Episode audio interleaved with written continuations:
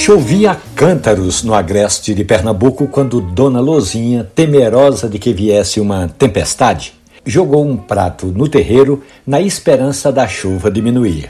Dona Lozinha disse que ouviu certa vez de uma cigana que quando viesse uma tempestade ela poderia pedir a proteção à santa que viveu no século II na Grécia Antiga. Não demorou muito, a chuva diminuiu a intensidade, os filhos foram chegando e Dona Lozinha aproveitou a alegria da reunião da família e preparou um café que ela planta nas imediações de Garanhuns. Depois que tudo estava muito bem calmo, a família tomando café e comendo bolo de milho, Dona Lozinha contou que o maior medo com a tempestade era de que a plantação de café que ela mantém na fazenda ficasse prejudicada. E tudo o que eu não queria era ficar sem o meu café disse a nossa ouvinte. Essa história da Dona Lozinha que tem medo de tempestade e outras tantas do mundo do café estão hospedadas ali na página da radiojornal.com.br ou nos aplicativos de podcast. Café e conversa. Um abraço, bom café.